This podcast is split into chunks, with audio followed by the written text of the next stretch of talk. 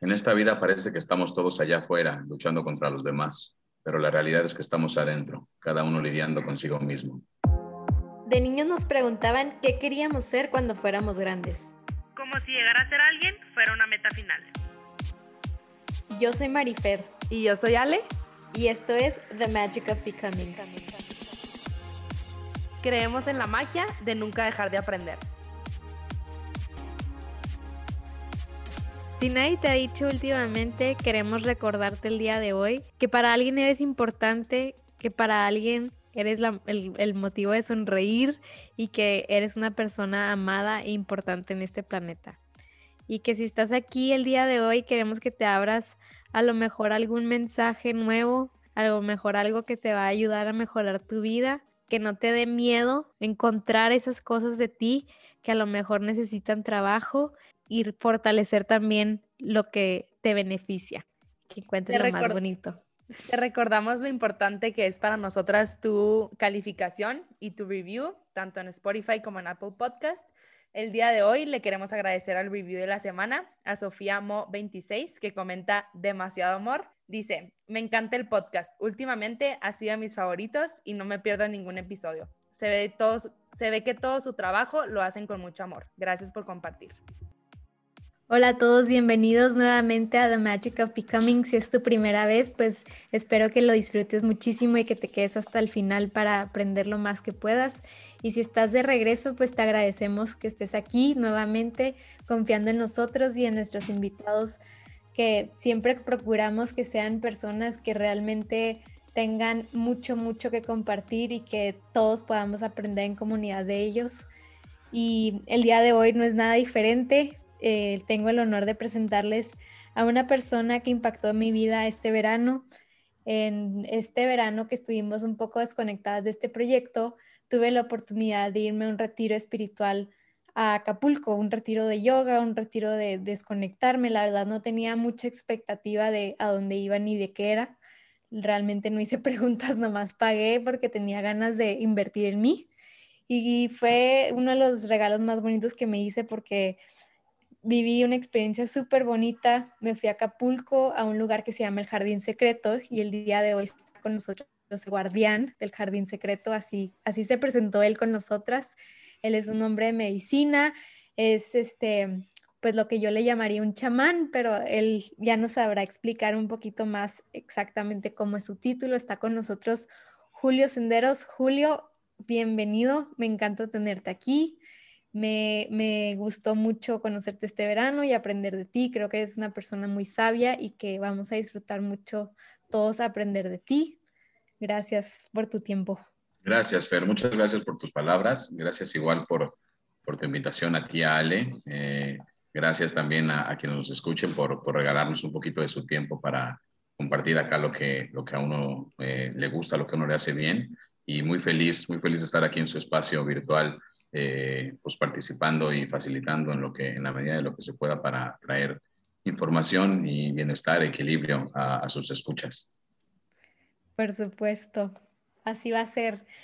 Este, Julio, la verdad, desde, desde Acapulco me quedé con las ganas de hacerte esta pregunta.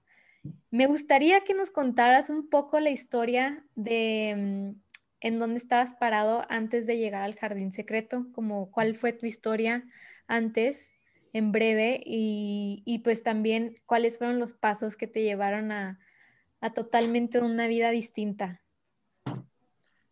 Buena, muy buena pregunta, Fer. Mira, mi, mi pasado instantáneo previo a la llegada al Jardín Secreto, yo trabajaba para el gobierno federal en una oficina, un trabajo de, pues, de 8 de la mañana a 8 de la noche, un trabajo de muchos compromisos eh, sociales, de mucho ambiente, vamos a decir, político. Eh, y tenía ya un recorrido, obviamente, de trabajo interno, de autoobservación, vamos a decir, espiritual también. Eh, y pues fui descubriendo que pues no es lo que uno sabe, sino lo que uno es capaz de practicar o de hacer en su, en su aquí ahora, en su presente, lo que, lo que nos nutre, lo que nos llena, lo que nos da equilibrio. Y, y pues hubo que dar ahí vamos a decir, un salto de fe, un cambio eh, para, para irme hacia un ambiente que sentía yo que era el que me llamaba, el que me llenaba, y dejar de hacer tal vez eh, pues lo que nada más hace uno a veces porque es la, pues lo que todos hacen o lo que te enseñaron que se hace o el camino que te dicen que se tiene que recorrer. Obviamente yo tenía, pues en el trabajo que tenía tenía un puesto eh, cómodo, estaba bien instalado ahí, eh, con gente que, que, quiero y que me quiere y, y pues bueno, no era una, no era un escenario negativo ni mucho menos para mí, simplemente no era lo que yo más quería, ¿no?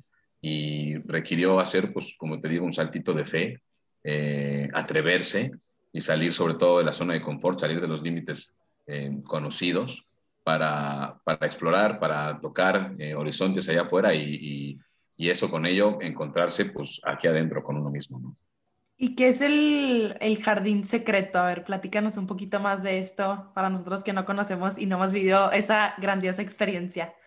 Claro, claro, con gusto. El jardín secreto yo te diría es eh, mi proyecto de vida, no te diría que es mi trabajo, no te diría que es tampoco mi negocio, eh, es mi proyecto de vida, es en lo que trato de juntar eh, un estilo de vida que a mí me genera bienestar, un estilo de vida en el que tengo la oportunidad de tocar las vidas o los corazones de alguien más y también al mismo tiempo obviamente de generar un ingreso que te dé para un estilo de vida que también es necesario y muy importante en este sistema en el que vivimos y que tampoco debe, eh, creo, tacharse o, o, etiquetarse como que generar dinero, abundancia o algo así es algo material, ¿no? Es, es, algo completamente sagrado, yo creo, y también importante para este recorrido. Jardín Secreto es un centro holístico en el que tenemos hospedaje en cabañas ecológicas y armamos diferentes actividades, todas relacionadas con traer bienestar, conciencia y autoconocimiento. Hacemos retiros como el que tuvimos eh, apenas hacer, y hacemos todo tipo de actividades, meditaciones, yoga, hago terapias uno a uno, temazcales, ceremonias con plantas eh, sagradas, eh, talleres artesanales, todo tipo de, cosas relacionadas con eh, generar conciencia, generar bienestar, armonía, espiritualidad. Qué fregón. Y es un lugar donde llegas y realmente se siente la energía desde el momento que pisas la primera piedrita del caminito de afuera. La verdad es que es un lugar muy, muy bonito que, que si alguien tiene, la verdad, ganas de, de hacer un, desconectarse un rato, yo creo que es un buen lugar para, para irse y es un lugar dentro de nuestro país, de México, que creo que es, o sea, le da muchísimo más accesibilidad a, a las personas. Y bueno, Julio, pues la verdad, este, quiero que me platiques un poco de lo que es ser chamán, en qué consiste y si ese es realmente el título que, que, utilizas o que debemos utilizar contigo.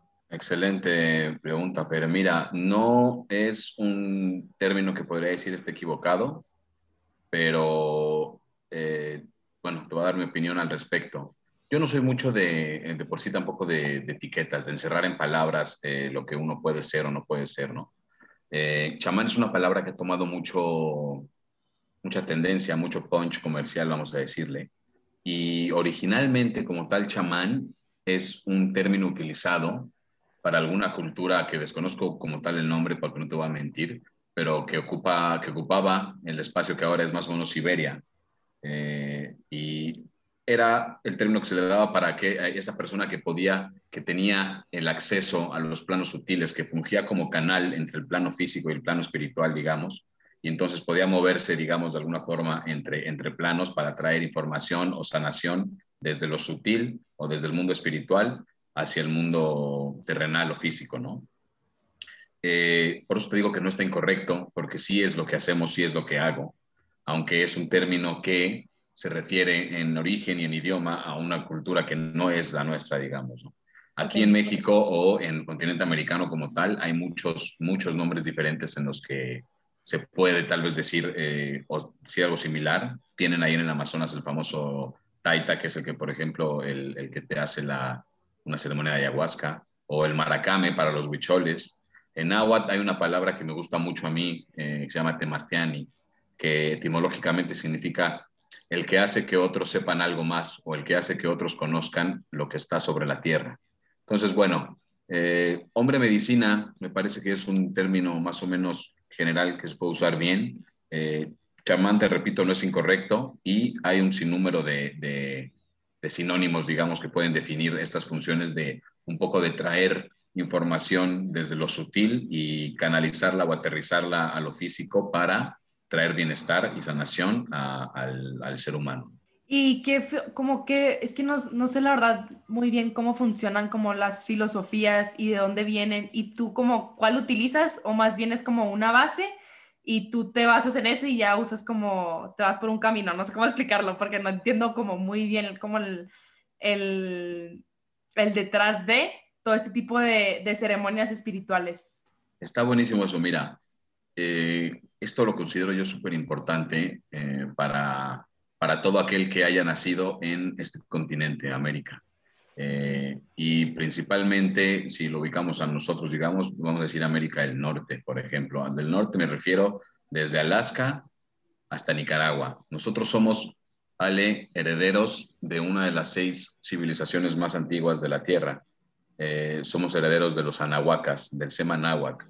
Esta es una cultura eh, madre, originaria, que tuvo una visión y una conexión espiritual súper profunda, una filosofía súper amplia y un conocimiento y un contacto con, con, la tierra y con los elementales súper eh, directo, digamos, y, y, que dio para una vastedad de culturas que nosotros conocemos o identificamos hoy en día como, como aisladas o diferentes, ¿no? Hoy tal vez hablamos de mayas, nahuas, eh, totonacas, purépechas, huicholes, hopis, navajos, en Estados Unidos, bueno, lo que es Estados Unidos ahora, y en realidad venimos todos de la misma, todos venimos, todos somos de la náhuac. Eh, el anáhuac eh, abarcaba, como te digo, desde Alaska hasta lo que es Nicaragua hoy. Nicaragua significa, de hecho, aquí termina la náhuac. Y después hacia abajo está eh, la, la, civilización del, del cóndor, el Tahuancinsuyo, que tiene una, un nombre medio raro, entiendo, y que tiene una visión muy parecida a la náhuac, eh, con, su, con su simbología un poco más orientada hacia lo que podemos ver reflejado en América del Sur, en, los incas, por ejemplo, eh, pero, pero trae el mismo origen, ¿no? Y es bien importante, creo yo, hoy en día, y algo que, algo que me gusta mucho en el Jardín Secreto siempre compartir, es el sabernos abrir a la información y unir la información de los diferentes tiempos y espacios para, para nuestro bienestar y para traer un, un, conocimiento unificado, concreto, que sirva para el desarrollo de la conciencia y la ascensión del ser humano. Pero, y está buenísimo eso porque, por ejemplo, yo en mis temazcales de repente metemos cuencos tibetanos o, cosas que vienen de otros lugares y que, que, alguna gente podría un poco recelar con que eso no es la tradición. Y yo creo que todos venimos en un origen universal, digamos, del mismo punto y en un destino final vamos al mismo punto. Y todo lo que hay en medio son interpretaciones, ¿no? Y llevamos ya mucho tiempo peleándonos por ver quién tiene la interpretación más correcta y si de algo se trata hoy día es dejar de pelearnos por eso, unificar ese conocimiento y llegar a algo, eh, a, un, a, una verdad práctica, concreta de liberación y que no sea una guerra de, saberes, digamos, ¿no? Eh, pero aislado de esto, sí es bien importante que como, eh, como herederos de los anahuacas, nos toca, es nuestra responsabilidad, nuestra misión de vida, tal vez nuestra obligación espiritual, desenterrar este tesoro que tenemos en el ADN, esta memoria que tenemos muy, muy desconectada o muy dormida, de, de dónde venimos, ¿no? Y reconocer, eh, reconocer y, honrar este conocimiento espiritual, este conocimiento profundo y esta filosofía profunda de la vida que tenían nuestros ancestros, para poder activar ese potencial que tenemos adentro porque somos de ahí, ¿no? Venimos de ahí, tenemos todos este, este linaje eh, en nuestra sangre, en nuestro, en nuestro código de ADN y a veces creemos que la espiritualidad solamente viene de Oriente, por ejemplo, ¿no? Está mucho este tabú de que todo es el budismo, el hinduismo, eh, los yogis, etcétera, que te digo, obviamente, mm, ni pelearme ni muchísimo menos con ellos, pero nos toca y nos, sí nos toca eh, reconocer y honrar eh, lo que esta tierra pues, nos hereda y nos ha dejado en nuestros ancestros. Es algo que yo te platicaba en Acapulco, no sé si te acuerdas, en, cuando fuimos a, tuve la tuvimos una experiencia muy, muy bonita donde fuimos a un paso en kayak a ver el amanecer, que ya ahorita me gustaría que Julio platicara más de eso porque es parte de su rutina en la mañana, pero en, este, en el regreso mm, tuve la oportunidad de acercarme a platicar con Julio y le, le contaba que a mí lo que más me había impactado, lo que más me había como que abierto los ojos este retiro, es que cuando yo empecé un camino espiritual, pues empecé a buscar información, ¿no? Y, y empiezas a querer aprender más, más, más y te empiezas a topar con, todos con todas estas historias de la gente que se fue a la India, de la gente que se fue a Bali, de la gente que, y dices, y como que me impactó demasiado saber que en México hay una ceremonia como el temazcal y que también está completamente ligado a lo espiritual y ahí vamos al otro lado del mundo a buscar una experiencia espiritual cuando realmente hay tradiciones muy bonitas en nuestro país y en América de que están relacionadas con lo espiritual. O sea, a mí fue algo que realmente no sabía, es algo que tenía totalmente por descon... o sea, no sabía. Y no, no me gustaría este, hacer una pregunta que, que genera controversia, pero la verdad es algo que sí me da curiosidad. Desde tu punto de vista, Julio, ¿por qué piensas que en América sucede eso? Buscamos respuesdas y la mayoría de la gente se va al otro lado del mundo a buscar estas ceremonias espirituales, cuando aquí en México y en, y en, Centroamérica y en Sudamérica y en Norteamérica hay nuestras propias tradiciones. ¿Por qué, ¿Por qué, hubo esta separación? ¿Por qué huimos al otro lado del mundo, a, países como la India y Bali, a buscar esto? Es una pregunta buenísima, Fer, y y sí, yo también la quiero contestar eh, muy concreto y con mucha delicadeza de no tal vez faltar el respeto o ofender a otras, otras formas de ver, otras formas de pensar o de entender la vida. Eh, principalmente porque la historia que nos contaron está muy lejos de ser la realidad. Esto es algo que a veces es medio difícil de entender. Pero vivimos un cuento desde hace 500 años, un cuento colonizador, que nos tiene completamente desconectados y ajenos a nuestra verdadera eh, origen como anahuacas, como americanos. Eh, el simple hecho, por ejemplo, de llamar a llamar indígenas o indios a, la, gente originaria de este continente, eh, ya trae ahí lo subliminal un, un error o una percepción muy limitada de quienes verdaderamente somos no quiero yo aquí meterme con creencias ni con que si lo que se hizo estuvo bien o lo que se hizo estuvo mal o no, es el tema, pero lo que es el hecho, digamos, es que hace 500 años, este, pues nos empezaron a contar una historia desde una percepción, te digo, muy eh, católica, en la que se considera muy eh, paganismo o herejía todo lo que nuestros ancestros hacían, digamos, ¿no? Y se veta por completo y se empieza a contar una historia muy diferente a lo que pasaba acá. Eh, y esto, te digo, no juzguemos, yo creo que es perfecto, yo creo que es necesario incluso, pero tan necesario como ahora es necesario que salgamos de ese, error y de esa mentira, ¿me explico?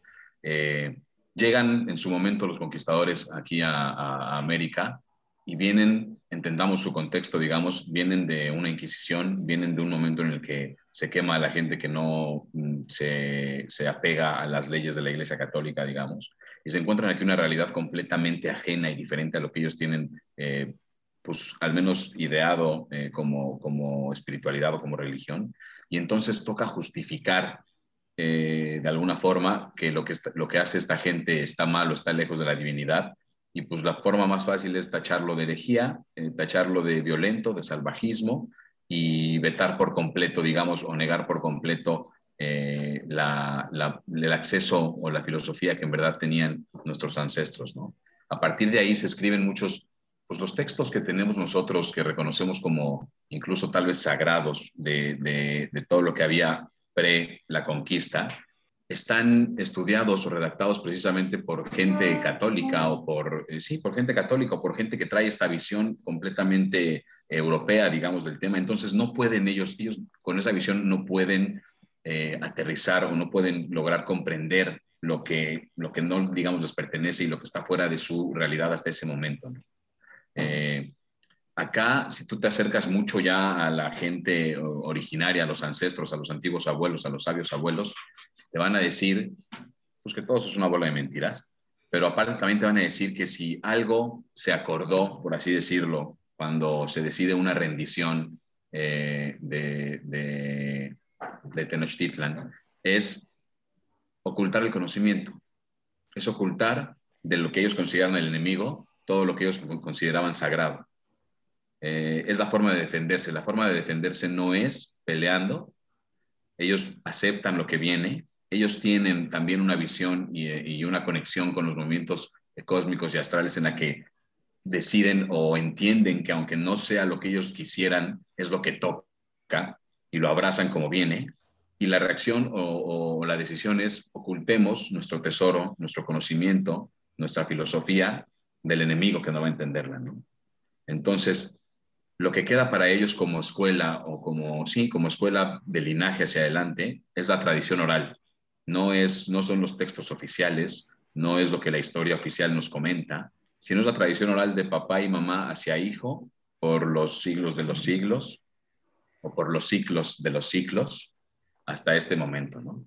Entonces, hay dos historias muy diferentes, la que te cuenta la historia oficial de esta conquista y de estos sacrificios que se avientan corazones desde las pirámides, y la visión de Anahuaca, de nuestros ancestros, de, una conexión eh, total con la vida consciente, con la tierra, eh, de contacto con los elementos, con la espiritualidad, y tienen, una, tienen, tienen una, un mensaje que hoy día es por eso te digo, obligación de nosotros como herederos desenterrarlo y de ahí traérselo al mundo, que es muy, muy, muy necesario para el día, para el día presente, ¿no? Pasa que nuestros ancestros, a diferencia de nosotros, no se estancaron ni se atascaron con la satisfacción de las necesidades materiales superficiales. Nuestros ancestros logran satisfacer sus necesidades básicas materiales y de supervivencia, y lo logran hacer bastante bien no, eran salvajes ni mucho menos, no estamos hablando de una civilización que hace muchos años tenía calles y avenidas con nombre, acueductos, escuelas, agricultura, eh, muchísimas cosas, ¿no? Una, una conexión y una cuenta del tiempo súper profunda y mucho más directa que la que tenemos nosotros. Nosotros vivimos en un calendario que está completamente ajeno a lo que está pasando allá afuera en el universo. Nuestro, nuestro calendario es un cuento, digamos, desconectado, que nos desconecta de los ciclos del cosmos. Tenemos estos, estos eh, meses de 31 y 30 días y de 28 y, el año bisiesto para todo tipo de improvisaciones para tratar de amarrarnos a los ciclos naturales, pero no estamos conectados a ellos. Nuestros abuelos sí estaban conectados al, cosmos en la forma que eh, contaban el tiempo. ¿no? Y sobre todo, ellos, una vez que logran satisfacer estas necesidades básicas, eh, superficiales, materiales, terrenales, se dedican a algo más. Se dedican a encontrar respuestas trascendentales, digamos, a encontrar respuestas sobre sobre quién soy, de dónde vengo, a dónde voy y qué estoy haciendo aquí, ¿no? Y en el camino por, por responder eh, o por sí, por encontrar la respuesta a estas preguntas, pues se encuentran con que la naturaleza de la vida es espiritual, con que la naturaleza de la vida es sagrada, con que toda vida y, eh, es, es, espiritualidad y, y sacralidad, ¿no? Nosotros vemos de repente la espiritualidad como algo como un camino de tantos que tienes en la vida, ¿no? Dices, yo me voy a dedicar a esto, yo me voy a dedicar a esto, y yo lo otro, y yo a lo espiritual, por así decirlo. Y nuestros abuelos entienden que no, eso es puro cuento, que todo, toda la naturaleza de esta vida es espiritual, que toda la naturaleza de esta vida es sagrada, que la materia y todo lo que vivimos aquí nosotros es un medio para el espíritu, que el espíritu es eterno, es atemporal, y que usa la materia y usa esta vida y estas vidas que tenemos todos como un medio o una herramienta para ir haciendo una evolución del espíritu. Y en ello, pues obviamente desarrollan una cosmovisión y una verdadera religión, que es, religión etimológicamente es de religar, de, conectar con el centro, de traerte al centro, para, para desarrollar lo que ellos llaman la toltecayotl o la toltequidad, que significa, digamos, es el arte de vivir en equilibrio. El arte de vivir en equilibrio, de saber eh, reconocer, como reconocieron ellos en su momento de rendición, eh, las cosas que tal vez nos agradan y las que no nos agradan también, aprender a fluir desde la conciencia, no, no fluir desde el don't worry, be hippie, no pasa nada y que venga lo que tenga que venir, sino una comprensión, una integración a partir de la conciencia y, la autoobservación. Y entonces, esta visión tan profunda, tan espiritual, está muy lejos de, la comprensión de colonizadora, digamos, en su momento. Y, y, pues al no entenderla, vamos al inicio otra vez, ya me extendí un montón, pues viene la solución de tacharlo como herejía, vetarlo y contar un cuento que para ellos, pues obviamente venían de un momento en el que era, pues, eh, el que no se apegue a nuestras reglas, hereje, ¿no? Y en el nombre de Dios matamos a quien no, a quien no esté de acuerdo con nosotros, ¿no? Y es con lo que se justifica, digamos, esta, esta conquista y se pierde. Aunque estamos nosotros, eh, tenemos ese origen, ese ADN y esa, esa mezcla, ese mestizaje que sí se hace de razas, pero eh, en el, a nivel consciente se pierde por completo este conocimiento, se pierde por completo esta memoria y con ello se pierde, si esto responde finalmente tu pregunta, eh, la, la, intención y la sabiduría de que aquí, en este continente, se tenía ya una profunda conciencia espiritual. La contesta perfectamente, perfectamente.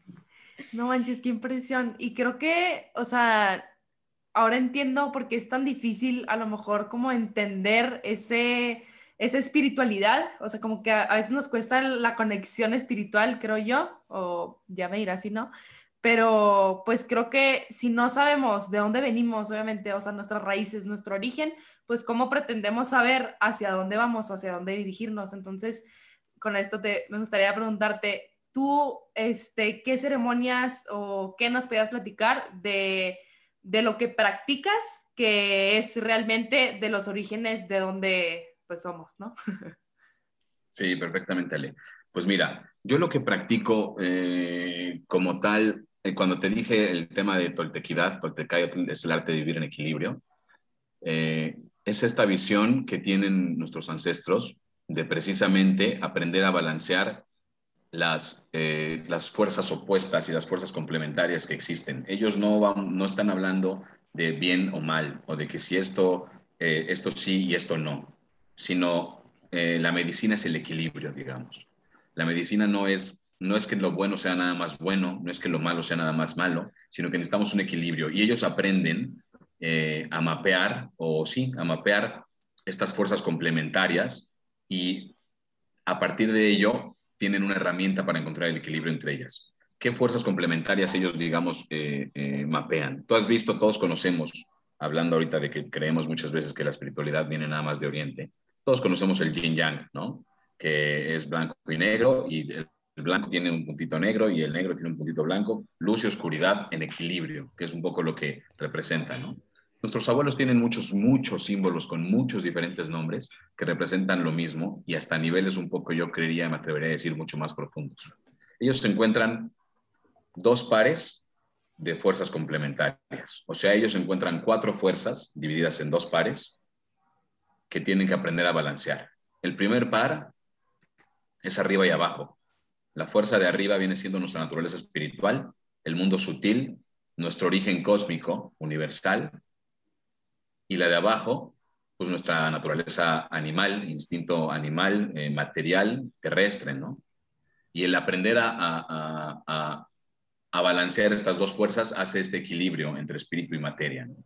Y ese es el primer par. Luego el segundo par viene, digamos, a la derecha y a la izquierda, que podríamos decirlo, bueno, ellos decían tonal y nahual, eh, pero podemos decirlo, si quieres, como energía masculina y energía femenina.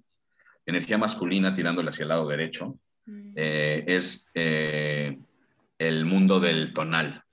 El mundo del tonal representado por el día, por la energía masculina, por el pensamiento racional y lógico, por la fuerza física, por los impulsos, por la electricidad.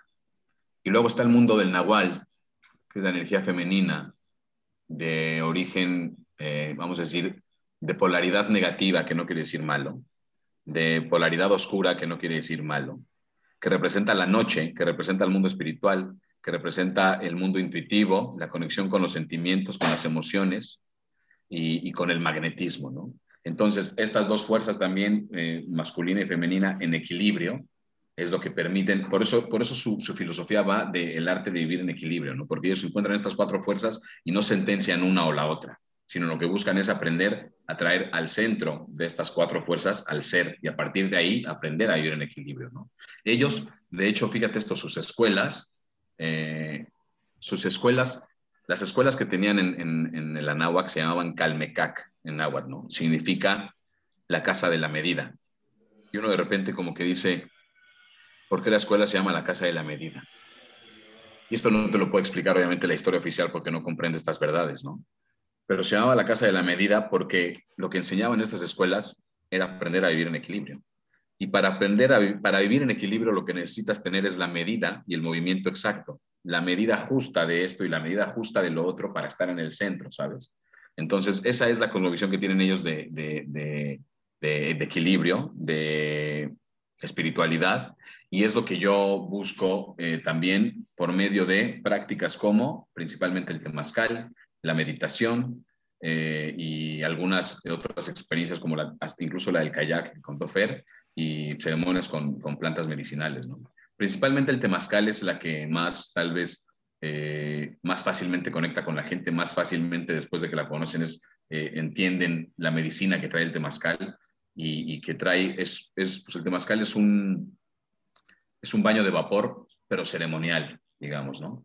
El temazcal es un bañito de vapor en el que eh, pues se, se, meten rocas volcánicas al rojo vivo, calientes, muy calientes, en el centro de un, de un domo, digamos, eh, y sobre él se van virtiendo diferente agua o diferentes tés, eh, y esto va pues, produciendo mucho calor, va produciendo mucho vapor, y a partir de ahí viene una depuración a nivel físico, de liberación de toxinas, de liberación de, metales pesados, de liberación de todo lo que el cuerpo no necesita, digamos, por medio de la sudoración, y se acompaña con una ceremonia que lo que hace es promover la limpieza también del espíritu. Una ceremonia que se acompaña con cantos, con meditación, con palabra, para que vayan estas dos limpiezas física y espiritual precisamente en equilibrio a la par en una misma ceremonia.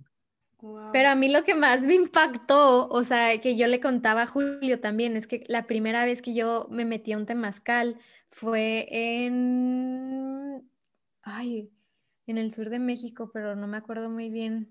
Seguramente en, tierras, en tierras mayas, muy probablemente, yo creo, ¿no? Sí, donde está toda la ruta de las pirámides. Em, Puede ser por cerca de Chichen Itza, Palenque eh, o alguno por estaba, Ah, en Palenque, justamente. En Palenque fue donde, donde me, metí a mi primer temazcal. Y le, o sea, quiero contar la historia brevemente porque está muy chistosa, la verdad. Era 24 de diciembre y mi, mi papá, de que, ay, este, renté un hotel padrísimo para pasar Nochebuena y no sé qué tanto, y todos de que pues, estamos en medio de la nada, ¿a dónde nos vas a llevar? De que todos chiquillos, fresas, ¿sabes? Y luego llegamos a un hotelillo así, literal, medio de la nada, medio pirámides, súper austero, y, todos así de que, ¿y qué vamos a hacer aquí en Navidad? Se siente cero en Navidad, hace calor y así, todos de que con una jeta, ¿verdad? Y luego mi papá de que, no, va a estar padre, vamos a hacer un, algo que se llama el temazcal. Y luego, pues, ¿qué es eso? Y luego, pues eso se cuenta como entrar al vapor, pero en la naturaleza. O sea, esa fue la descripción de mi papá. Y todos de que, ah, ok, pues qué padre, pues suena diferente, algo que no hemos hecho. Y ya me acuerdo que no nos explicaron absolutamente nada. Me acuerdo que nos pusieron como un tipo lodo en la cara, nos pasaron así incienso con palabras que no, no, no sabíamos para nada, no nos explicaron nada de qué eran las palabras y nos meten igual las piedras volcánicas y lo pues traten de aguantar lo más que puedan. Había otra, otra familia de, de gente de Monterrey y todos de que no, me estoy asando, ya a salir, no, no, yo también. Y así se fueron saliendo uno, otro, otro y otro. Y ya esa fue la experiencia, jajaja, jijiji. Y llega a Acapulco y me meto al temazcal, yo con previa experiencia de que, ah, he hecho temazcal, de que ya sé lo que es, que, que nada, nada, nada, nada que ver. Fue una experiencia súper bonita y en lo personal fue una experiencia súper transformadora para mí, porque me acuerdo que, Julio menciona como que traten de estar en el momento, traten de, apagar ese pensamiento de cuánto tiempo llevamos, em, cuánto tiempo vamos a estar aquí, quién está enseguida de mí, que, etcétera. O sea, como que tratar de apagar ese pensamiento racional y literal, yo, mi cuerpo, escuché a mi cuerpo y yo sentí la necesidad de acostarme, como que dije, voy a aguantar más acostada. Y me acosté y en pleno, en pleno, duramos ahí tres horas y media, creo, Julio, ¿no? Corrígeme si estoy mal. Más, o, menos. más o menos. sí, sí estuvo bueno ese temazcal. Y, y en pleno temazcal, escuchando las palabras de Julio, y, empezaba a decir si alguien quiere compartir algo, si alguien quiere compartir algo. Y yo sentía, hace cuenta como si quería vomitar palabras, pero decía, no, Marifer, ya, o sea, siempre participas, no tienes que participar ahorita. siempre participas de que cállate. Y luego lo sentía aquí y dije, se va a acabar y no voy a decir nada y si siento lo tengo que decir. Entonces le dije, pues la verdad, yo quiero hablar y empecé una meditación guiada. Era la primera vez en mi vida que yo hacía esto. Este, y pues ya no quiero hacer la historia larga, la verdad. Salí y, y me dijeron pues varias de las, de las compañeras que estaban allá adentro que, que habían llorado con la meditación que había hecho, que qué bonita, qué bonita meditación había guiado.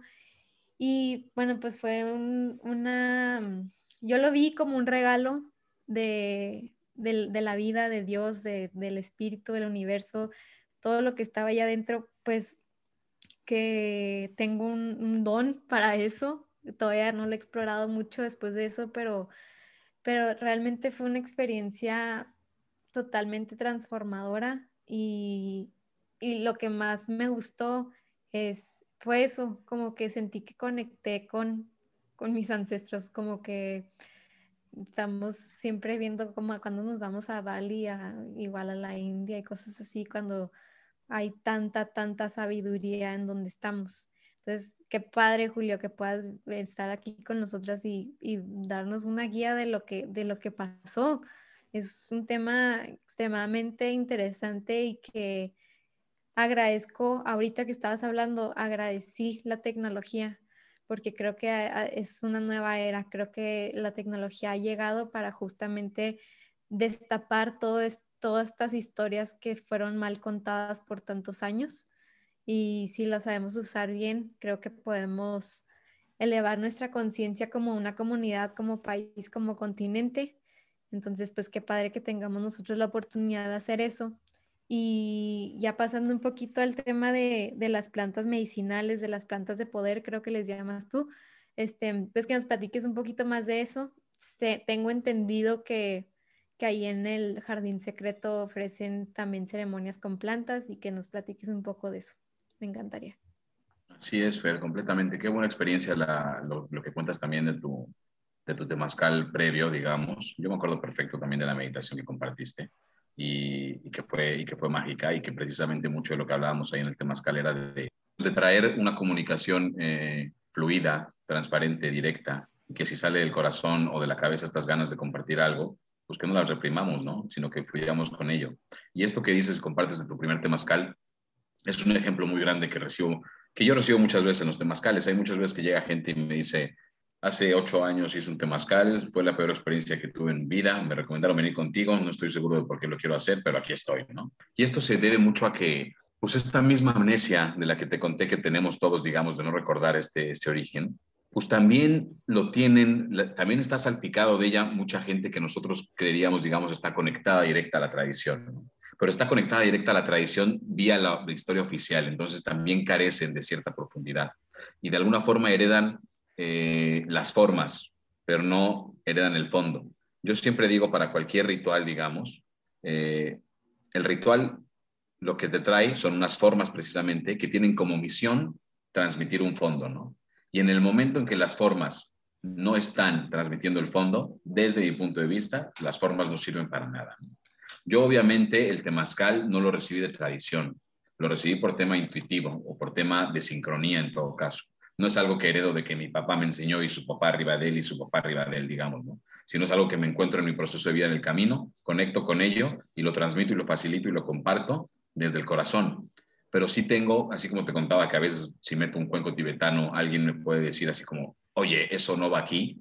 Eh, también tengo esto de que pues de alguna forma me ven a mí y dicen, ¿cómo que tú vas a ser el temazcal, güey? O sea, como que no, no traes el perfil que yo creería de un chamán indígena, digamos, ¿no? Este, y, y están estas, este un poco recelo por traer las, las formas y por guardar, por guardar una tradición que carece de intención y que se queda vacío, se queda en una experiencia que no trae fondo y que por lo mismo no trae una sanación completa o al menos esencial, que es la que busca traer el temazcal originalmente, y también lo que busca traer pues, la visión de nuestros ancestros. ¿no? Entonces, eh, pues es un poquito de, las dos cosas, como te decía al principio, de, aprender a unificar los conocimientos de todo lo largo y ancho del tiempo y del espacio de nuestro planeta, pero también de nuestra misión personalmente como, como herederos anahuacas, de despertar y transmitir y traer esa información, eh, no nada más a los que somos eh, eh, linaje de, de, esta, de esta tradición o de esta civilización, sino al mundo, porque el mundo necesita también recibir, falta esta pieza, digamos, en el, en el con rompecabezas, en el puzzle mundial, falta esta pieza de la náhuatl que está dormida y que está esperando que, que, se, que se despierte y que se transmita hacia el mundo para que tengamos una visión mucho más completa de la espiritualidad y que traigamos esta unidad verdadera a, la raza humana, ¿no? Entonces, es muy común tomar un temazcal o tomar una, una ceremonia con plantas sagradas que son mucho más, ejercicios mucho más, vamos a decir, de alguna forma agresivos, por así decirlo, sin traer el fondo original o sin traer un fondo coherente o concreto. Y eso puede ser acabar en una experiencia un poco, vamos a decir, sin juzgar, vacía eh, como tu primer temazcal o incluso peligrosa cuando se hace una ceremonia con una planta de poder, que también pasa muchísimo. Yo hago, eh, yo hago terapia transpersonal también y aparte, pues obviamente tanto en el temazcal como pues, en muchas formas otras en el jardín secreto, recibo a mucha gente que cada vez está siendo eh, más común encontrar gente que, dijo, que me dice, hice ayahuasca o hice jicuri o hice hongos o hice lo que fuera y quedé peor, digamos, de cómo estaba, ¿no? Quedé más perdido, no tengo idea de para qué lo hice y pues casi, casi que sáquenme de aquí, ¿no? Pónganle pausa, yo de aquí me bajo, ¿no? Y esto pasa precisamente porque no hay el fondo o, la, sí, o la intención concreta de, traer un fondo o, una visión espiritual sobre, sobre lo que son estos ejercicios. ¿no? Ahorita está teniendo, eh, estamos en un despertar espiritual colectivo y esto está obviamente buenísimo. Pero con ello la espiritualidad ha pasado a ser también un poco moda, un poco trending topic, vamos a decirle. Y está buenísimo porque está al alcance de mucho más gente que antes pero tiene ese, ese, ese riesgo también en esta transición de que pues en la búsqueda de yo soy el chamán o en la búsqueda de querer este, facilitar y hacerse el, nuevo gurú, eh, pues puedes, puedes literalmente arrollar o violentar los procesos de alguien más, ¿no? Porque cuando se tocan las, las plantas sagradas es un, es un tema delicado que hay que saber eh, tratar mucho, porque un temazcal vacío, digamos, pues te lo llevas como pues una experiencia X, pero una ceremonia con una planta de poder que no trae un fondo claro, puede, puede abrirte un proceso muy, muy, muy negativo. Porque, ¿qué pasa? Estas plantas tienen el, eh, la habilidad de conectarnos con nuestro interior, de conectarnos con nuestros procesos inconscientes, de conectarnos también con nuestros miedos, con la intención de que tengamos la capacidad de revalorarlos, de reescribirlos, digamos, de repercibirlos, redefinirlos, y a partir de ahí darles una comprensión más profunda que nos permita conocernos a nosotros mejor y fluir en mayor armonía. Pero mucha gente llega eh, a la ceremonia de Hikuri o de ayahuasca buscando el, voy a decir, hashtag vibrar alto.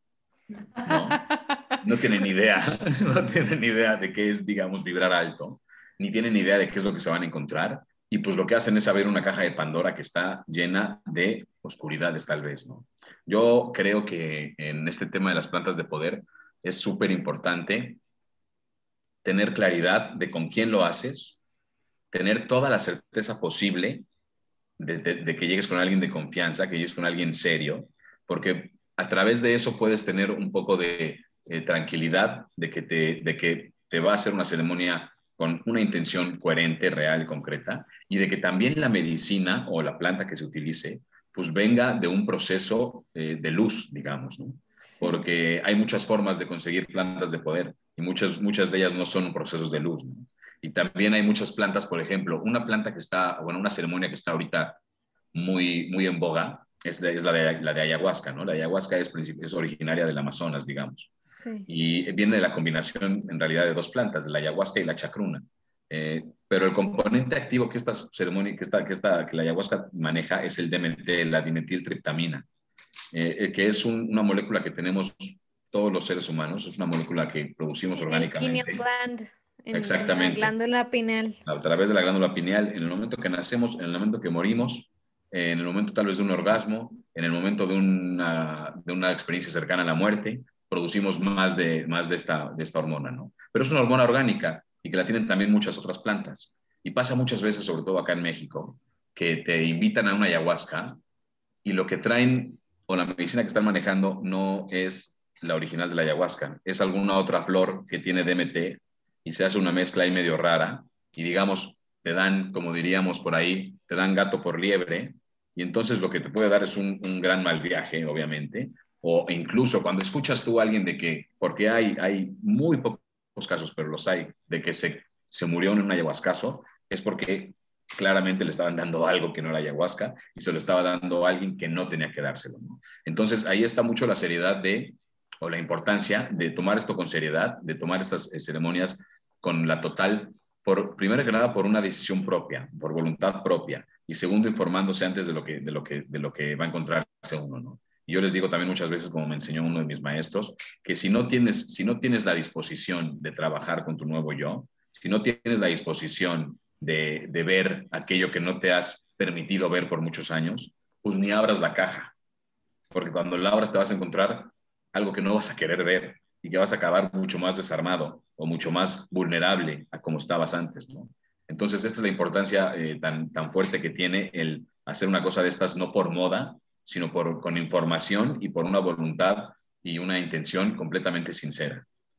Totalmente, y creo que con un propósito, ¿no? O sea, y volvemos al tema de siempre, o sea, está padrísimo esto de hashtag querer vibrar alto o querer, no sé, este, aprender cosas nuevas, etcétera, ¿no? Pero siempre para todo, así como necesitamos a un buen psicólogo, como necesitamos un buen acompañamiento, pues también para este tipo de ceremonias, pues claro que, pues sí, o sea, qué padre lo que vemos en internet o qué padre las personas que hemos conocido, pero eso que dice se me hace muy importante de sí buscar a la persona correcta, este, que tenga estudios, que sepa más del tema y no lanzarme así como que mm, escuché el otro día un amigo me contó que la ayahuasca es buenísima para tal y tal y tal, ¿no? O sea, y hay o sea, creo que hay mil información, pero siempre por algo existe las personas que se dedican a eso y las personas expertas que te pueden guiar y te pueden ayudar para así tener esta experiencia adecuada a lo que queremos lograr, a lo que queremos trabajar, a lo que queremos vivir.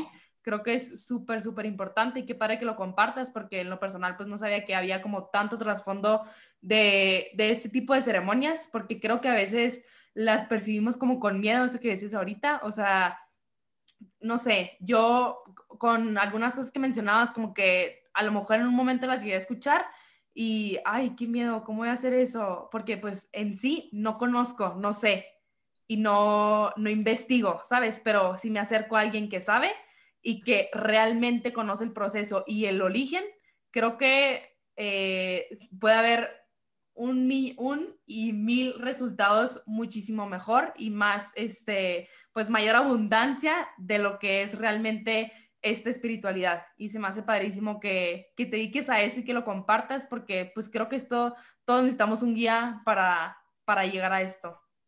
Y, tan, o sea, sí es muy cierto lo que dice Julio, a mí que yo que estuve, pues te conté Julio que fui antes de, fui, de ir a Acapulco, fui al retiro con Dr. Joe y en el retiro, pues justamente es, eh, hace cuenta, igual como preguntar cuántas veces al día meditas, igual es preguntar si ya has hecho ayahuasca o, o alguna otra cosa. Y a mí me impactó, la verdad, porque yo en lo personal no he tenido ninguna experiencia con ninguna planta, con ninguna planta. Y este, pues escuchando las historias con diferentes personas con las que me senté, hubo gente que, quieres, yo te, yo te digo con quién. Y hubo otra gente que me dijo, es lo peor que me ha pasado en mi vida, literal.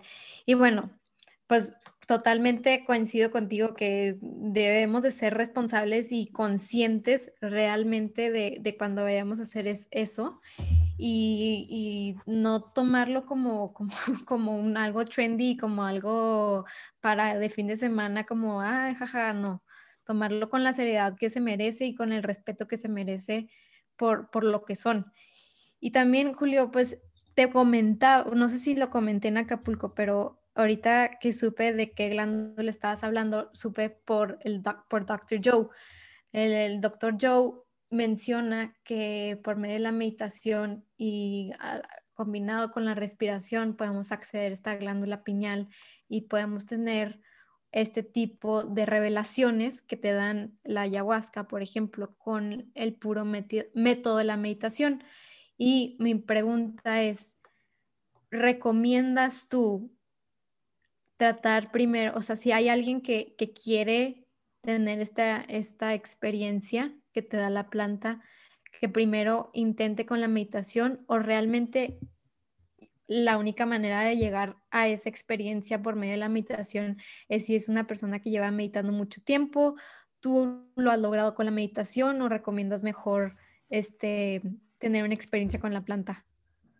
Sí, es buenísima la pregunta, Fer. Pues mira, también estoy completamente de acuerdo que se puede llegar a estos estados, digamos, eh, por medio de la meditación, del trabajo y la concientización de la respiración, aunque considero, y esto no es absoluto, ley absoluta, pero sí general, digamos, eh, es sumamente complicado. Sumamente complicado llegar a un estado, digamos, de tanta claridad y conexión que como la que te da una planta de poder a través de la meditación. No imposible, simplemente es algo que requiere suma dedicación, suma atención y seguramente mucho tiempo. No es una cosa que medito una vez y lo va a lograr.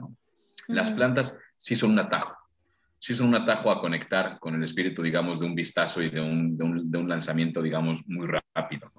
Eh, y, pero tienen que, tienen que ser tomadas con una intención seria, con una intención concreta. y la meditación puede ser suficiente, no tiene que ser a fuerza, que todos, todos necesitamos vivir una experiencia con planes de poder. No, no, no, no es a fuerza. Pero si, si, hay, si hay el llamado, sí hacerlo con, con, con seriedad y con sinceridad, digamos, hacia uno mismo para que sea una experiencia productiva y no destructiva, ¿no? La meditación es sí o sí eh, parte de, la recomendación que, llevo yo a cualquier persona con la que haga una terapia o cualquier tipo de trabajo espiritual. La meditación sí o sí es la herramienta que, esa medicina sí es la que todos necesitamos vivir, ¿no? Todos necesitamos hacernos al hábito de, meditar. Y, acá también está muy interesante, o creo yo muy, muy eh, oportuno mencionar, justo con la meditación también, eh, muy normalmente nos clavamos y nos enamoramos de las meditaciones guiadas, porque son fáciles de, hacer, digamos, porque son eh, encantadoras en el sentido que pues, te dan un, ritual que, te, capta tu atención, que conecta tu atención y que te ayuda a, hacer una conexión, digamos, eh, hacia lo que quieres meditar. Pero yo creo que la meditación guiada está buena cuando tienes el propósito de trabajar algo muy específico. Pero la meditación más, eh, yo diría, pura, o la meditación más fuerte, o la verdadera medicina de la meditación es una meditación en silencio. La medicina eh, fuerte o verdadera de la meditación es el aprender a no hacer. Porque nosotros, ¿qué pasa? Que vivimos eh, en un diálogo mental incesante, en una actividad mental que no para, vivimos identificados con nuestros pensamientos y vivimos acostumbrados a que nos digan desde la escuela y hasta muy grandes qué es lo que se tiene que hacer y en qué momento se hace y cómo hacerlo, digamos. Y una meditación guiada tiene un poquito de eso también. O sea, no dejas de estar de alguna forma siguiendo eh, un hacer, o buscando hacer lo que te están pidiendo que vayas haciendo. Por más que este hacer, obviamente, sea armónico, sea de naturaleza espiritual y sea de naturaleza de conexión. Por eso digo, una meditación guiada cuando estamos trabajando, cuando estamos buscando un trabajo específico, tal vez, está muy bien. Pero cuando lo que queremos es entrar en conexión con nosotros mismos completamente, cuando lo que queremos es, eh, digamos, eh, en realidad abrir ese vacío, no dejar la mente en blanco, sino, sino empezar a hacer espacios eh, de vacío cada vez más largos entre pensamiento y pensamiento. Lo que necesitamos es una meditación en silencio. Lo que necesitamos es aprender a no hacer. Lo que necesitamos es aprender a contemplar, digamos, y a dejar de estar juzgando, etiquetando cada momento y de estar siguiendo direcciones o estoy lográndolo o no lo estoy logrando. Por eso si, si en una meditación de repente yo siempre digo, si te estás preguntando si lo estás haciendo bien o lo estás haciendo mal, lo estás haciendo mal no te, porque precisamente va de no preguntarse, de no estar pensando y no estar buscando conseguir. Tampoco puedes ponerte a meditar diciendo, voy a poner la mente en blanco, porque es lo mismo, estás buscando hacer algo. Es aprender a contemplar, a conectar con el momento como es, digamos. Eh, y, y sí es, La meditación es la clave, es la medicina. Todos tenemos que aprender a meditar, todos tenemos que hacernos el hábito de meditar. Eh, y meditaciones guiadas también son buenísimas, pero la medicina fuerte que yo recomiendo en la meditación es el silencio y aprender a hacer las paces con no estar valorando, etiquetando, juzgando y haciendo algo en cada momento. Y es difícil, ¿eh? Porque ciertamente, o sea, cuando, cuando, em, cuando empiezas a hacer algo y empiezas aprendiendo por una meditación guiada y te empiezas a sentir bien y empiezas a ver los beneficios de la meditación, es difícil porque se crea un cierto tipo de apego a la guiada. O sea, porque esto me está funcionando porque lo voy a dejar.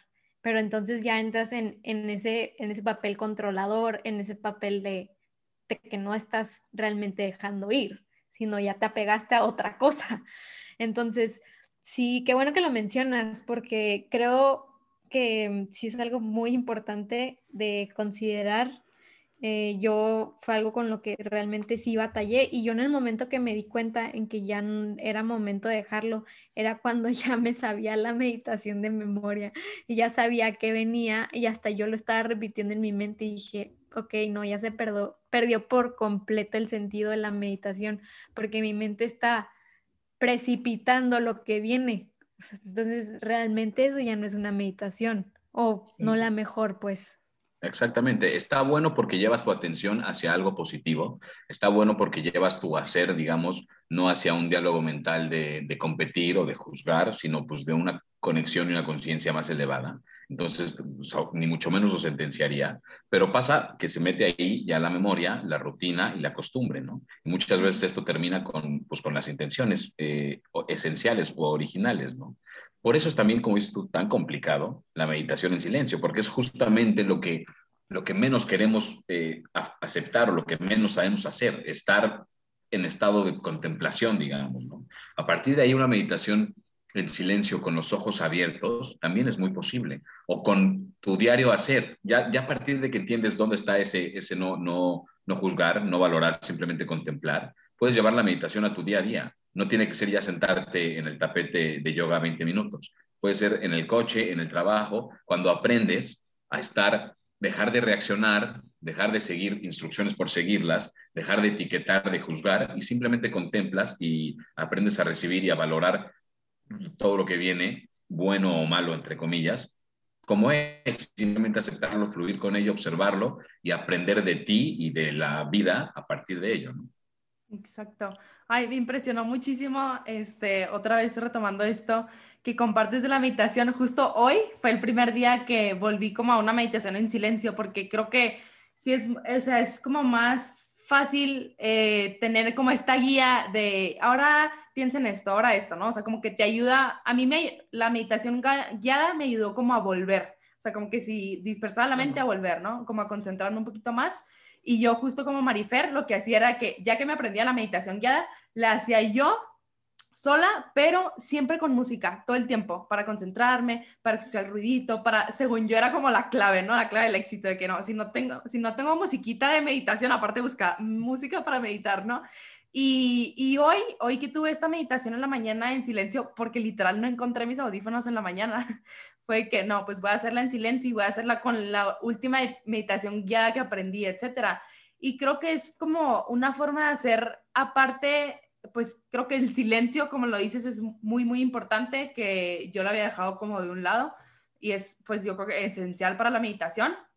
Y aparte es una manera de, de abrirte a recibir algo tuyo, o sea, crear algo muy propio, ¿no? De que, oye, eh, escuché esta meditación y agarré esto, o sea, como que tú combinar también lo que a ti te funcione, pero también abrirte a lo que tú quieres sanar o a lo que tú quieres trabajar o cómo te quieres conectar. Y creo que ahí, o sea, yo he encontrado como resultados como muchísimo más especiales de lo que es realmente una buena meditación. O sea, creo que todas son buenas, todas ayudan, eh, pero creo que el momento de hacer la tuya la hace mucho más especial y con mejores resultados en mi poca experiencia.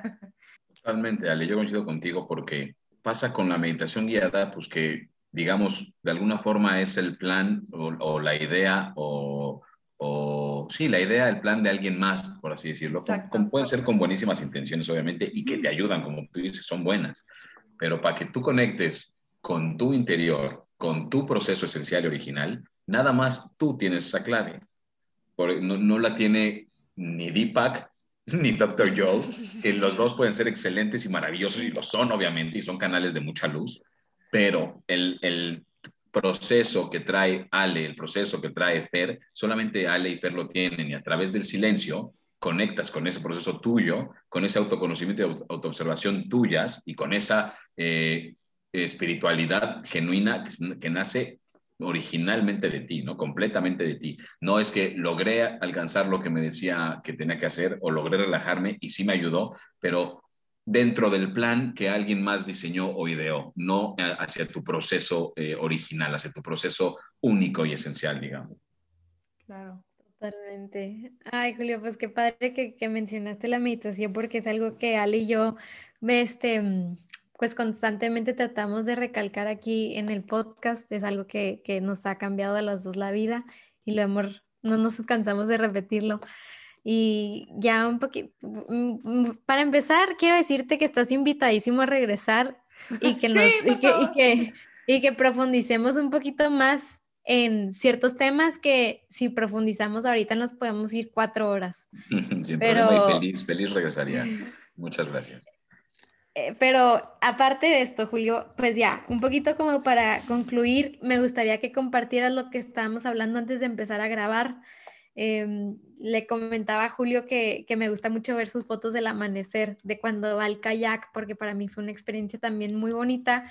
Creo que fue una experiencia tan bonita porque eh, lo he mencionado también antes, pero el despertarse temprano para mí es un hábito que me costó mucho a mí hacerlo y ya cuando lo adopté y lo hice mío, ya como que siento que un día que no me despierto antes del sol es como, no es lo mismo. Para mí ya no es un día que es igual el encuentro demasiada alegría en ver el amanecer, encuentro una paz y un silencio y una fuerza increíble de ver el sol salir. Y para mí fue muy especial verlo en, en esa laguna porque fue totalmente algo que no había visto antes y que disfruté muchísimo y nos comentabas que es algo que haces todos los días. Entonces quería que nos platicaras un poco de ese hábito que tienes diario. Completamente, Fer. Sí, y sí es un hábito que también eh, adquirí y adquirí además recientemente. Yo te confieso esta actividad del, del, del amanecer, que es el recorrido que hacemos en kayak eh, eh, para, alguna, para ver el sol salir. la empecé con un amigo, con un amigo y maestro, que llevaba haciéndolo él solo antes, por, pues por mero, en realidad, pues gusto, conexión y meditación, ejercicio para él y sabiendo que me, a mí me encanta la naturaleza, sabiendo que yo estoy también en este tema y demás, me insistía mucho con hacerlo. Me decía, ven, acompáñame, vamos. Y yo era sumamente nocturno. Yo era sumamente nocturno, eh, no en el sentido de fiesta, bueno, en su momento también, pero no, no, no me refiero ahorita a eso, este, sino a mí llegaba la noche y llegaba el momento en que mi tiempo para mí, ¿no? Para ponerme a trabajar, para ponerme a planear, a leer o lo que sea, pero yo era dormirme pues de 12 de la noche a 2 de la mañana, digamos, comúnmente, ¿no? Esas eran mis horas de sueño y, nada más imaginarme el despertarme a las 5.40 de la mañana o así para ver el sol salir era como, pues lo puedo ver al rato meterse, digamos, y con eso tengo, ¿no? En el atardecer. Después de que me insistieron, eh, te lo cuento a, nivel personal, digamos, después de que me insistieron mucho, fui una vez al, al kayak a ver el sol salir eh, y a partir de que fui ese día, fui cuatro meses seguidos todos los días. Eh, dejé de ir porque nació mi hijo. Este, dejé de ir porque nació mi hijo y obviamente pues tocó empezar a ser papá y estar con, con mi esposa, con mi hijo, etcétera. Pero, pero lo empecé a hacer diario porque me agarró así de rápido y a ese nivel, ¿no? Eh, tiene un impacto, como tú acabas de decir, muy fuerte. Yo me doy cuenta que eh, al principio me costaba todavía la despertada, pero aún así me daba cuenta de que me daba mucho más beneficio que lo que me costaba la despertada, ¿no? Después poco a poco se fue haciendo hábito y ahorita pues ya es algo mucho, muchísimo más natural.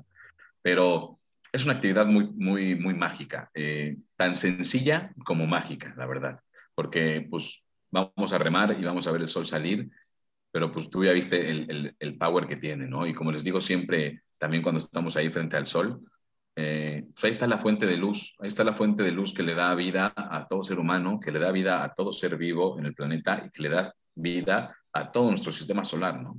Y nosotros tenemos esta idea moderna de que el sol es el enemigo, de que mata, de que quema y de que hay que cuidarse y protegerse de él. Y es una idea moderna, cuando digo moderna me refiero, no sé si tal vez máximo 200 años.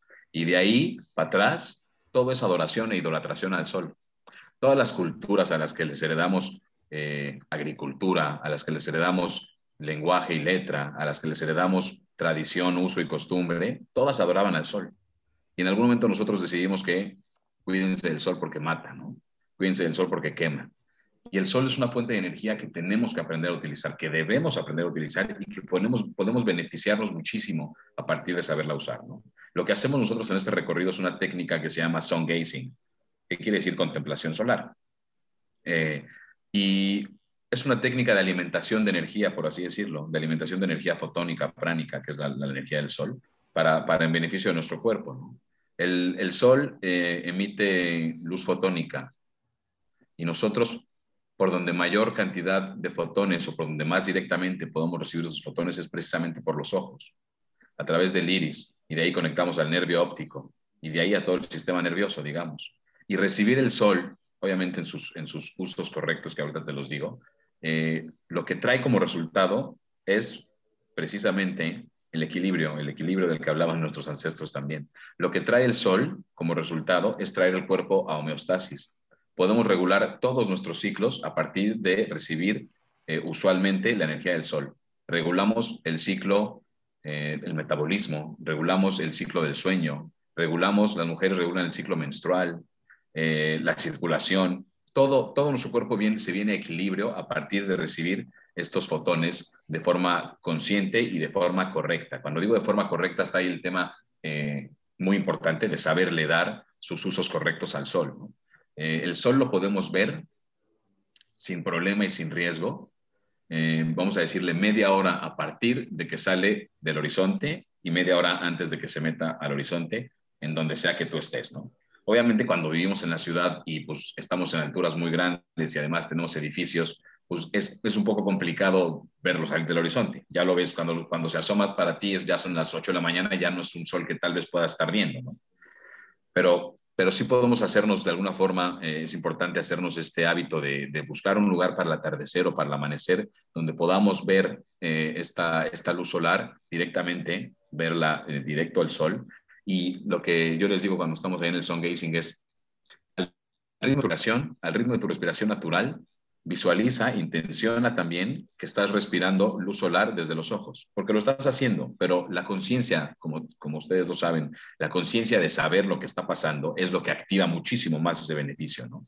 Entonces, tener esta conciencia, esta intención de que estoy respirando aire por la nariz y sol por los ojos. Y a partir de ahí visualizo que ese sol entra a todo mi organismo y que solariza todo mi cuerpo. Y agradezco, agradezco que estoy en contacto directo con la fuente que da vida a todo, a todo lo que aquí se mueve, con la fuente que da equilibrio y que, hace que permanezca todo en equilibrio a todo lo que se mueve en este sistema solar. Y agradezco poderme conectar y llenarme de esta energía, de esta vitalidad, de esta claridad, de esta mm, sanación, memoria que nos trae el sol. Y nos trae esto ya una conciencia y un impacto que sí o sí condiciona el resto de tu día. Y así, a partir de, actos, digamos, así de pequeños, pero bien sembrados, podemos ir construyendo un presente y un, y un aquí ahora eh, en armonía, en equilibrio, en coherencia. El sol, como te digo, lo podemos ver 30 minutos a partir de que sale, 30 minutos antes de que se mete. Y para bañarnos de sol, pues lo que se recomienda tal vez es a partir del amanecer y hasta antes de las 10 de la mañana, por ejemplo, y a partir de las, no sé, 5 de la tarde hasta que atardece.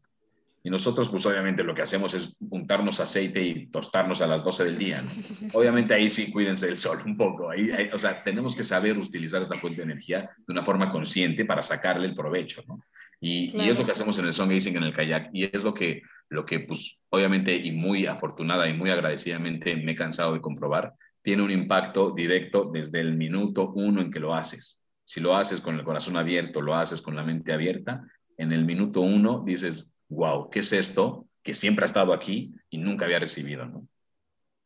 Totalmente. Me encanta, me encanta, me encantó este hábito, Julio, de verdad. Creo que... Tenemos que ir al jardín secreto, Ale. Sí, me urge, ya me urge y me urge vivir esa experiencia ahí. Y ahorita que lo platicabas como, y eso que platicamos al principio, pues creo que no te cansas de impresionarte y de recibir todo lo que tienes que recibir y creo que todos los días recibes algo nuevo. O sea, y eso me encanta, ya me imagino, yo ya me vi yo ahí y qué padrísima experiencia de verdad trabajar como tan cerca con una fuente de energía y de luz tan, tan importante que todos tenemos y creo que no aprovechamos de, de esa manera como tan profunda y tan especial como, como deberíamos de verdad aprovecharla, ¿no? Muchas gracias, pues muchas gracias por compartir, por, compartir esto, Julio. Este, me encantaría también que nos compartieras con qué quisieras, aparte de este hábito y de los que ya compartiste, que se quedara la gente que nos escucha, este, qué hábitos, qué otros hábitos recomiendas como muy tuyos también para los demás. Perfecto, claro, vale. Pues yo, mira, creo que cada quien tenemos que eh, construirnos los hábitos que conjugan bien con nuestra energía y esto lo logramos a través de la autoobservación. Ese es el, hábito most, que, es lo que te da la, es lo que te da la, meditación en silencio. Eh, aprenderte a observarte, a observar qué me estoy, eh, qué estoy pensando, qué, me estoy, qué historias me estoy contando, qué a qué reacciono, qué me pone reactivo, por qué lo hace, y a partir de hacerlo no desde un juicio, no desde juzgarme de ya caí otra vez en esto o en lo otro, sino de estar entendiendo abiertamente o con intención por qué reacciono así, por qué me pongo así, por qué soy así, empezamos a tener un conocimiento de, sí mismo mucho más profundo, que nos ayuda también a tener claridad sobre el allá afuera. Y es una retroalimentación que no termina. Autoobservación te da conocimiento sobre ti mismo, que te da claridad para comprender lo que pasa allá afuera, y a partir de ahí entiendes otra vez más a ti, y entonces más claridad de allá afuera, y es un, es un, es un bucle, digamos, que no termina, ¿no? Y es un bucle muy diferente al loop que tenemos normalmente, que es encerrarnos en una rutina y en un diálogo mental que, a través de la memoria, la costumbre, la tradición, termina por completo con nuestra conciencia, con, nuestra, con el verdadero estar y ser aquí y ahora, y simplemente vamos ahí rebotando de momento en momento, de reacción en reacción, siempre buscando llegar al siguiente momento, siempre buscando en qué, de qué estoy huyendo y hacia dónde voy, y nos perdemos de lo que trae el presente, que es el único momento en el que existimos.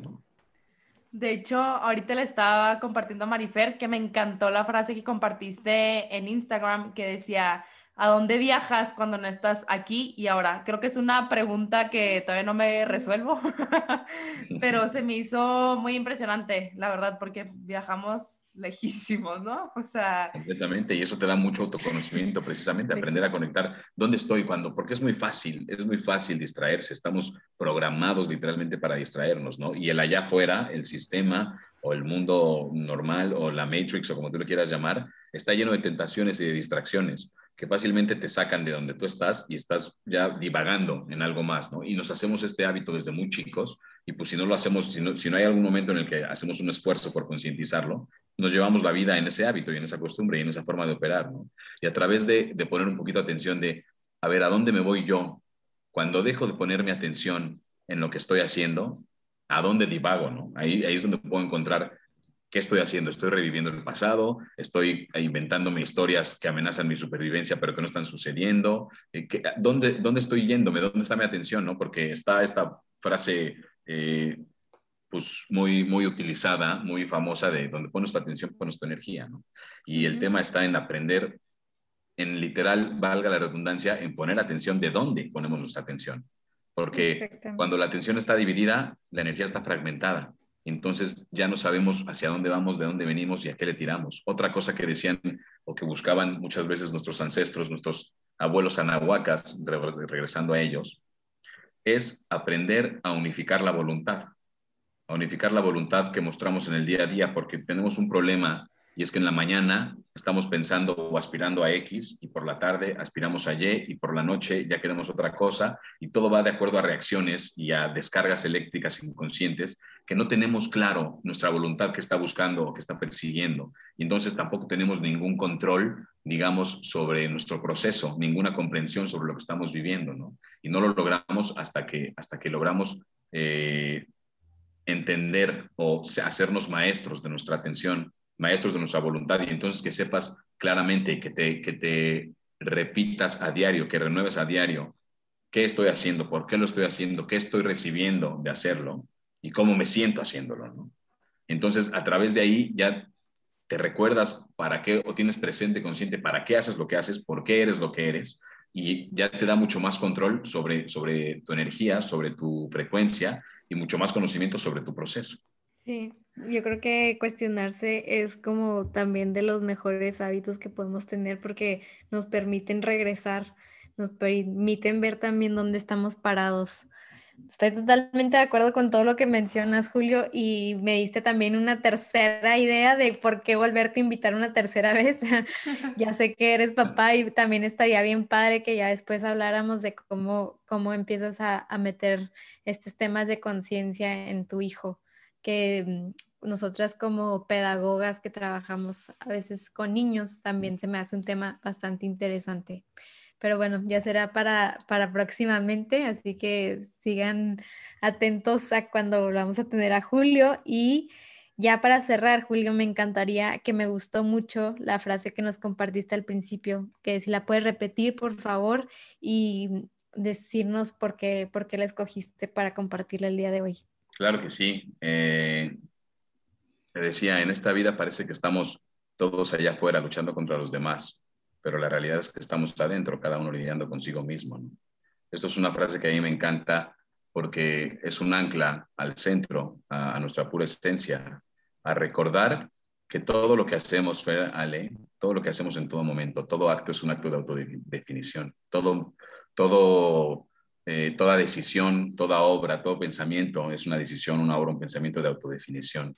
Todo el momento lo que estamos haciendo lo estamos haciendo por nosotros mismos, para nosotros mismos, aunque sea en presencia de los demás, o aunque nos digamos que es para los demás en todo caso. Eh, todo lo que la persona de enfrente hace habla del proceso de la persona de enfrente. Y cómo decides tú reaccionar a ello, habla de tu proceso.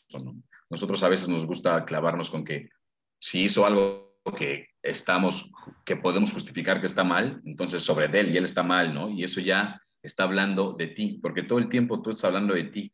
Todo el tiempo lo que digas, lo que hagas para bien o para mal, cuando criticas, cuando construyes, cuando destruyes, es por ti, para ti, estás definiéndote a ti. Entonces, cuando tenemos esta percepción, podemos recibir con mucha mayor profundidad eh, la esencia que traen nuestras palabras, nuestras acciones, nuestros, nuestros sentimientos y aprender a unificarlos, digamos, a alinearlos en coherencia.